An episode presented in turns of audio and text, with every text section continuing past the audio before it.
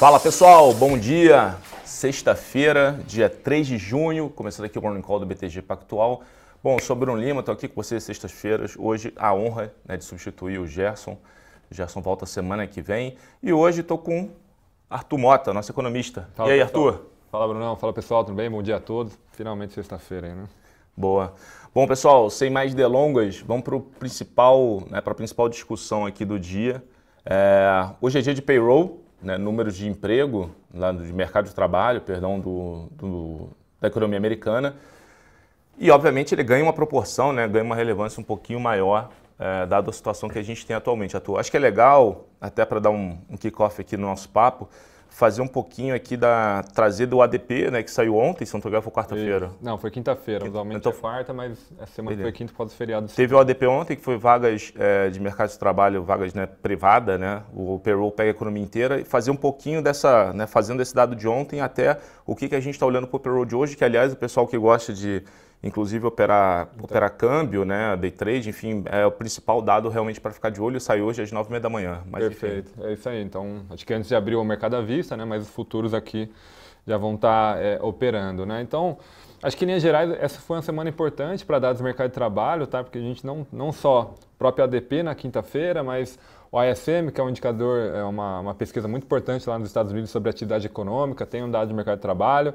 A gente teve o JOLTS também, que é um outra, uma outra métrica é, de mercado de trabalho que o, que, o, que o mercado acaba olhando, e mais do que o mercado, o próprio Fed, que é, é nesse JOLTS né, que a gente tem a taxa de abertura de vagas, que tem sido a principal métrica de, de acompanhamento por parte do Fed. O que a gente teve essa semana? Na quinta-feira, eh, na quarta-feira a gente teve o ISM, veio com dados de mercado de trabalho um pouco mais fraco. Ontem o ADP, que é, é, vagas, né, criação de vagas no setor privado, também veio mais fraco, né, o mercado ali estava próximo de 300, veio um dado abaixo de 130, eh, sugerindo né, uma acomodação da atividade. Ontem a gente também teve é, os pedidos de seguro-desemprego, então voltando a acelerar um pouquinho na margem.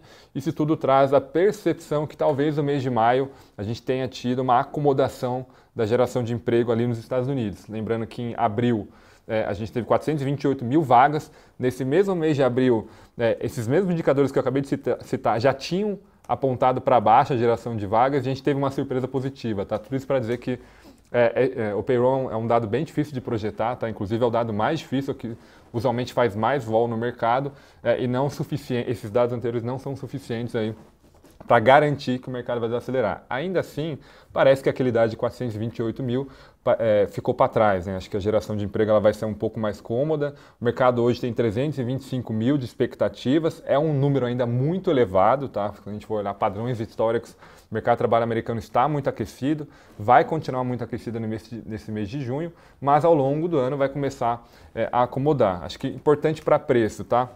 Se vier mais forte do que esses 325 mil, acho que a leitura imediata do mercado é, olha, está mais aquecido do que a gente estava esperando, o Fed vai olhar isso, vai ter que ser mais reativo, os membros que vão aparecer para discursar vão ser mais duros e, por consequência, essa curva de juros deveria responder mais. Por outro lado, se vier abaixo do esperado, vai dar uma certa comodidade no sentido, olha, a economia está forte ainda, acho que nenhum, em nenhum momento isso vai ser, é, vai ser enfim, revisto né, com esse dado de hoje, mas talvez o pace aí já comece a ser ajustado e o Fed não vai precisar ir tão longe é, quanto a gente espera aqui. Acho que em linhas gerais, 300 mil parece ser um dado aí é, é, relativamente bom, tá? E mais do que só a geração de emprego, tem que olhar também os dados Da de salários. salário, né? verdade. Então, o ganho médio por hora lá nos Estados Unidos está sendo projetado para subir 0,4 tá, nesse mês, nessa leitura de maio. É, só que quando a gente olha em 12 meses, né, e é uma boa proxy de inflação, né, acaba sendo muito importante para projetar é, a inflação, inclusive do setor de serviços, ela começa a desacelerar. Então estava em 5,5% em 12 meses. Se confirmado esse 0,4, que ainda é um patamar alto, ela desacelera para 5,2. Então, de novo, né, toda aquela história de que é, parece que a inflação americana ela fez seu pico já, sobretudo nas leituras de abril é, e de maio, acaba sendo um pouco mais é, construtivo é, à frente. Tá? Acho que só um ponto importante, se a gente tiver uma surpresa e a curva abrir, a gente pode ter um dia um pouquinho mais difícil para o mercado, porque o mercado já iniciou pelo menos os, os futuros americanos, um pouco é. mais pesados, né? A gente tem, é, o mercado chinês está fechado hoje, então a Ásia está com menos liquidez. Na Europa você tem o caso do Reino Unido também feriado, um pouco menos liquidez, mas a Europa de uma forma geral está aberta. E no caso americano, a gente teve pela manhã uma notícia, na, na verdade no overnight, né, uma notícia que a Tesla está tensionando aí rever 10% do seu quadro de funcionários. É. Então é um guidance. Mais ou menos quantas mil pessoas? A gente está até falando. É, são, eles têm né, quase 100 mil é, pessoas ali no staff, né? Então 10% seria aí quase 10, quase mil, 10 pessoas. mil, pessoas. né? Então isso acabaria, acabou gerando né, um, uma performance negativa do papel. No pre-market está caindo aí próximo de 4, né? Eu estava caindo, não, não vi atualização aí nos últimos 10 minutos. Mas está é, tá pesando, por exemplo, em NASA, aqui, né, nos ativos de tecnologia. Então, de novo, você já tem uma manhã um pouco mais negativa, é, principalmente para ativos de tecnologia. Se eventualmente o payroll vir mais forte, acaba batendo na curva de juros, esses mesmos ativos de tecnologia é, poderiam aí sofrer um pouquinho mais. E a gente sabe que tem, enfim, ativos aqui no Brasil que acabam também sendo refletidos quando o tema né, é uma, uma descompressão de risco né, nesse segmento. É, eu acho que o ponto também, então, só para a gente organizar, que foi muita informação aqui para o pessoal, então só organizando aqui o papo do, do payroll, pessoal, é número muito forte, muito acima do esperado em número de vaga e com pressão de salário também, que é outro indicador para olhar a gente deveria enxergar uma curva né, de juros empinando. Né? A gente deveria ter um reflexo de, provavelmente, né, um reflexo do número nas, nos juros. E aí, obviamente, no câmbio, o pessoal perguntou um pouquinho aqui de câmbio, né? É, enfim, acho que nesse curtíssimo prazo vai ser um indicador importante. Acho que o ideal para o mercado no limite seria um número meio em linha, né, Arthur? Pressão salarial dentro do esperado, número de vagas ali também rondando a expectativa, para a gente não ter grandes efeitos, nem um pensamento de um aperto monetário maior, mas também a gente está falando ali antes de chegar aqui, né? É, nenhuma discussão talvez de, sei lá, uma recessão mais cedo do que o mercado já está precificando, né? Perfeito. Se vier linha assim, entre 300 mil, 325 mil, é um dado bom, tá? Sugere que a economia está saudável, mas ainda não está não tá mais tão sobreaquecida como já esteve no passado. E só nesse ponto de câmbio, né, quando a gente olha o dólar global com uma primeira proxy aí pela manhã, é, ele está basicamente de lado, de novo, esse início da manhã vai ser difícil o mercado tomar um grande risco, né, tanto em juros, tanto em moeda, né, não só aqui, mas principalmente lá fora. E quando a gente olha os pares emergentes, a história é mais ou menos a mesma. Então, desvalorizando um pouquinho, 0,20 ali, mas assim, virtualmente de lado, sem uma direção única. Então, para o mercado doméstico aqui, continua sendo muito importante para o movimento de moeda, assim como vai ser lá fora, esse dado pela manhã, tá? Boa. Bom, passando agora aqui para o. Bom, então o que, que a gente tem que ficar de olho no mercado global? Acho que o desenrolar dessa questão, é, obviamente, do que a gente falou, Tesla, importante é ficar de olho, até ver se por alguma, sei lá, se o Musk vai dar mais é, entrevista ou se vai falar mais sobre essa decisão. É, lembrando que essas empresas muito relevantes na bolsa lá fora, aliás, na economia lá fora, né, Tesla, JP Morgan, no mercado, dado que o mercado está meio sensível nesse momento em relação a entender exatamente a discussão entre uma, um aperto monetário mais acelerado ou mesmo antecipação do cenário talvez um pouco recessivo, o mercado está olhando muito é, quando, esses, quando esses principais CEOs globais eles conversam, né, eles falam suas visões para a economia. O Jamie Dimon foi essa semana, semana passada, semana. foi essa semana, né? Também, o Jamie Dimon falou essa semana é, até moveu o mercado, é, quando ele deu um cenário um pouco mais. É, levantou ali um certo ceticismo em relação à atividade americana. Então é importante ficar de olho se o Musk, ao longo do dia, vai falar um pouco mais sobre os detalhes em relação à tomada de decisão da, das demissões. Brasil, a gente tem produção, né? Isso. Só, só antes de passar para o Brasil, Bruno, já esqueci de um, de um dado. Além das 9h30 nos Estados Unidos, às 11 horas tem o ISM de, do setor de serviços, de novo, é um indicador super importante para termômetro da atividade econômica, não só a parte de geração de emprego, mas principalmente o lado da demanda da economia americana. É, e é um dado muito atualizado, porque ele já fala do mês de maio, né? então todos os principais dados da economia americana está é, muito olhando para abril ainda. Né? Esse é um principal dado para a economia em maio. Em linhas gerais, desacelera um pouquinho na expectativa do mercado, né? são leituras acima de 50 pontos é, são números positivos em expansão, mas está é, é tá desacelerando, vai, vai de 57 para 56, mostrando aí uma comodidade é, né, nessas leituras do segundo trimestre. Só para fechar aqui, porque 11 horas também Boa. acaba sendo um horário importante, em termos, né, principalmente para quem é do intraday é, e para quem está acompanhando é, a economia americana. Mas indo para Brasil, A gente tem produção logo mais? Exato. Produção industrial para o mês de abril, né, a famosa PIN. É, em linhas gerais, o mercado está esperando uma alta de 0,1%. Aqui no BTG, a gente tem uma projeção, projeção até um pouquinho mais forte, está na variação mensal de 0,4%. Tá? Acho que linha, a, os principais indicadores antecedentes foram positivos, tá? acho que principalmente é, fluxo de caminhões né, pesados, né, que são uma proxy boa para para atividade industrial, enfim, tem uma diversidade aí, produção de, de automóveis. Em linhas gerais, o, o início desse segundo trimestre ele está sendo ainda positivo. Né? Ontem a gente teve a divulgação do PIB, né? É, teve aquela alta de 1%, acho que em linhas gerais não fugiu tanto aqui do que a gente estava é, esperando. O primeiro trimestre, de novo, ele foi sendo é, acrescentado de surpresas positivas e esse início de segundo trimestre ele pode vir da mesma maneira, deixar o primeiro semestre da economia, americana, da economia brasileira como um semestre positivo. Né? A gente entende que o segundo é, período aí desse ano que vai ser um, um, ano um pouco mais de desafios em termos de atividade. Então, no curto prazo, é, produção industrial hoje, 9 horas da manhã, então né, é divulgado junto ali com a abertura dos mercados futuros aqui.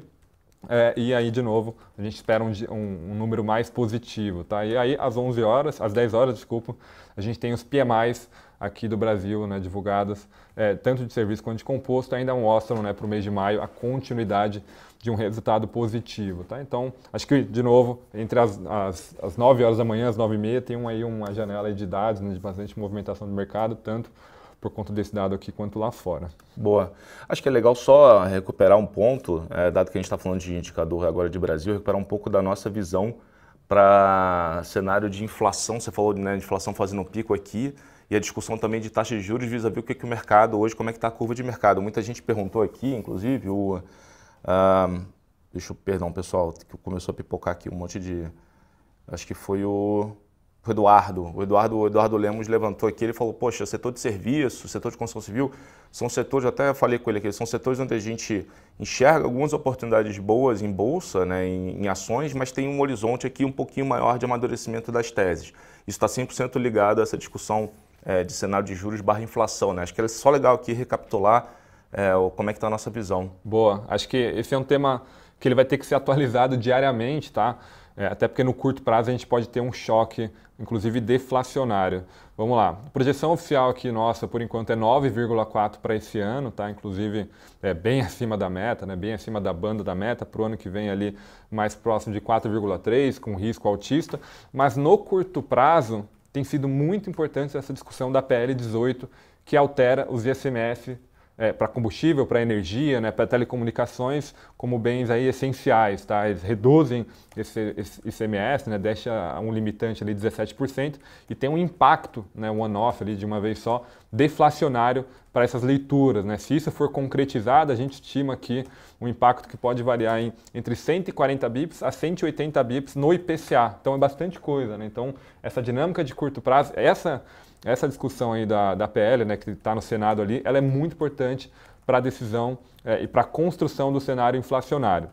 O que a gente teve, inclusive, ontem, uma, uma, uma reunião né, dos secretários da Fazenda e dos estados, lembrando que são os estados que são mais afetados por essa redução do ICMS, eles estão tentando deixar essa redução do ICMS para o setor de telecomunicação e de energia só para 2024, que inclusive já era algo que tinha sido decidido para STF. Então você dilui no tempo, você joga essa deflação que ocorreria, poderia ocorrer agora mais para frente, você geraria mais, é, recuperaria, digamos assim, a pressão inflacionária. Alguns outros estados estão pedindo, inclusive, que, é, que, a redução do ICMS fique só para o ano que vem. Então, no curto prazo, isso tem se tornado cada vez mais importante.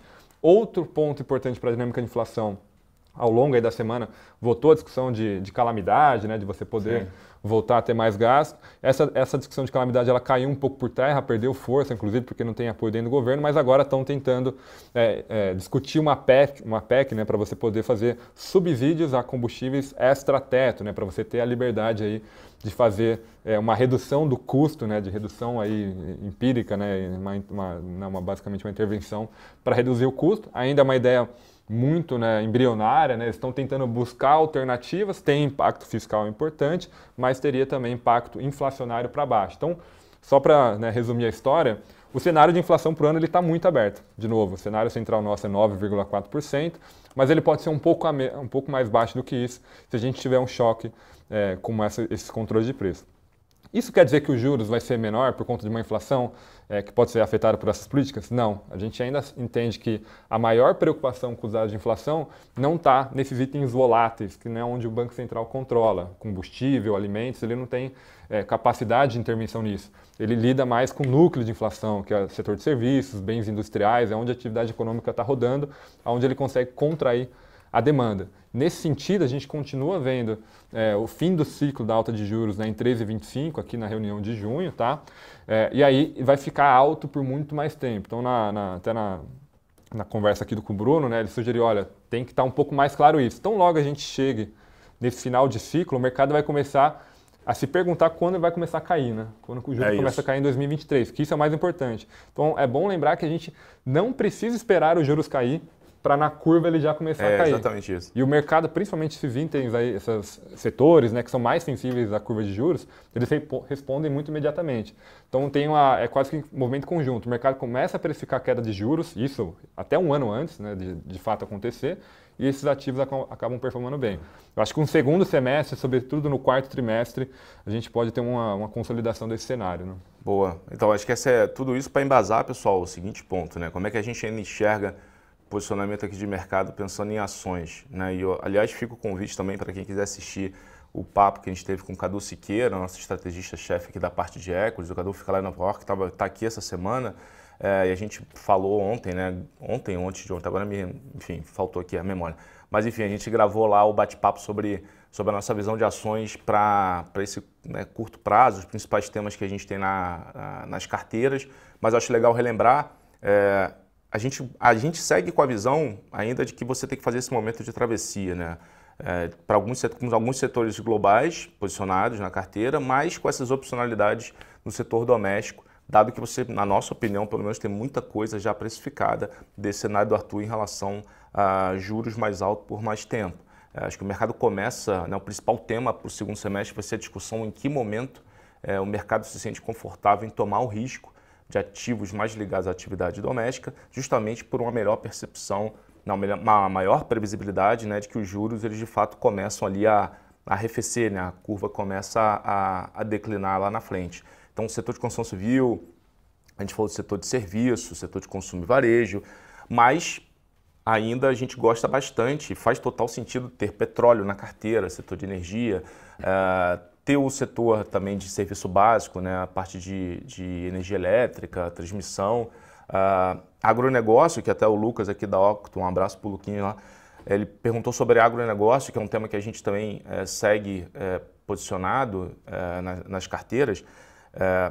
tem duas discussões dentro de agro, tem o setor de açúcar e etanol, que acaba sendo um pouquinho impactado por essa discussão do PLP 18 que o Arthur comentou, da questão do ICMS é, que você poderia trazer mais competitividade para a gasolina, mas olhando o longo prazo, a gente continua é, com uma visão positiva ah, para o setor de açúcar e etanol. Então, dentro de agro, açúcar e etanol para a gente continua sendo um tema.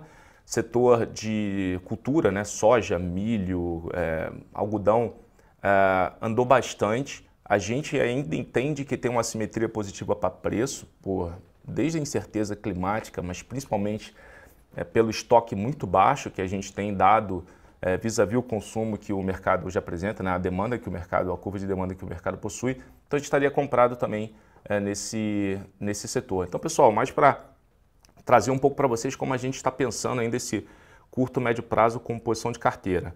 Pegar aqui mais pergunta da galera para bater um papo. Acho que só fazer um wrap aqui também, repassar novamente, de novo. Mercado lá fora, é, Europa está meio de lado, bolsas americanas aí sofrendo um pouquinho por conta da questão de Tesla, né, puxando principalmente ativos de tecnologia, commodities. A gente tem um petróleo mais fraco hoje, mas de novo, como o Bruno bem colocou, a gente continua muito construtivo, até mesmo ontem com revisão do guidance da OPEP, a gente olha o cenário de balanço de oferta, continua muito restritivo, a gente sabe que vai ter é, diversos países, aí, sobretudo a União Europeia, precisando buscar fontes alternativas, e agora também o minério de ferro aí subindo 1,5 pela manhã, é bem positivo para os ativos aqui brasileiros, né, sobretudo aí com, de novo, embora a China esteja é, no feriado ali né, de, de dois dias, é, a, o cenário né, na, na margem ficou um pouco mais positivo com esse processo de reabertura. Boa. Bom, estou vendo aqui o que o pessoal está tá perguntando. Bom, a gente falou aí do, da pergunta do, do Lucas sobre, sobre agronegócio. Ah, tem uma pergunta boa aqui, cara, que eu achei bem, bem interessante. Estou tentando Ah, do Walter. Que aliás a gente já discutiu isso aqui uma vez. O Walter Moura perguntou: para o Fed é bom ver as bolsas caindo, né? Como com os investidores perdendo, né? O efeito, aquela discussão do efeito riqueza, né? É, com a bolsa piorando, né? Os investidores perdendo de dinheiro de fato, né? O efeito riqueza é, ficando pior, se isso pode inibir consumo e como é que seria né, o comportamento do Fed. Só lembrando que no passado, né, dado que o Fed tinha muito, muita bala de canhão para de fato injetar liquidez, toda vez que a bolsa começava a sofrer muito, o Fed ia lá e falava, não, pode ficar tranquilo aqui, eu vou fazer um quantitative easing, só que isso mudou, né? Pois é, acho que tem sido bem recorrente, inclusive na própria fala de vários membros votantes do FOMC, do Fed, é, que eles não, não é que eles desejam que a bolsa caia, mas que o mercado está reagindo de forma adequada com, a comunicação deles, tá? Então, o fato da bolsa, é, primeiro, da curva de juros abrir, né, ser mais reativa e por consequência a bolsa desvalorizar, está sendo em linha com o guidance deles. É, é, bom lembrar que o Fed tem cada vez mais olhado uma variável que a gente chama de condições financeiras. Tem uma diversidade de formas de você estimar isso. O próprio Fed Chicago ali tem essa própria estimativa, vários bancos lá fora têm suas próprias estimativas, mas a gente pode agregar elas é, em alguns, alguns preços de mercado. Né? Então, o spread de crédito lá nos Estados Unidos, os juros de 10 anos, é, o próprio DXY, né, a proxy de dólar, e o S&P, né, ou alguma bolsa, aí, algum índice importante de mercado americano. Né? Então, e o que ele quer é que essas condições financeiras sejam apertadas, porque é ali que aperta de fato a demanda da economia americana e para apertar essas condições financeiras, alguma dessas variáveis precisa se mexer. Ou a curva precisa abrir, ou é, o, crédito, o spread de crédito precisa abrir, ou o DXY precisa ficar mais forte, ou a bolsa, algum índice americano precisa desvalorizar, né? ou todos eles ao mesmo tempo, cada um um pouquinho mais fraco.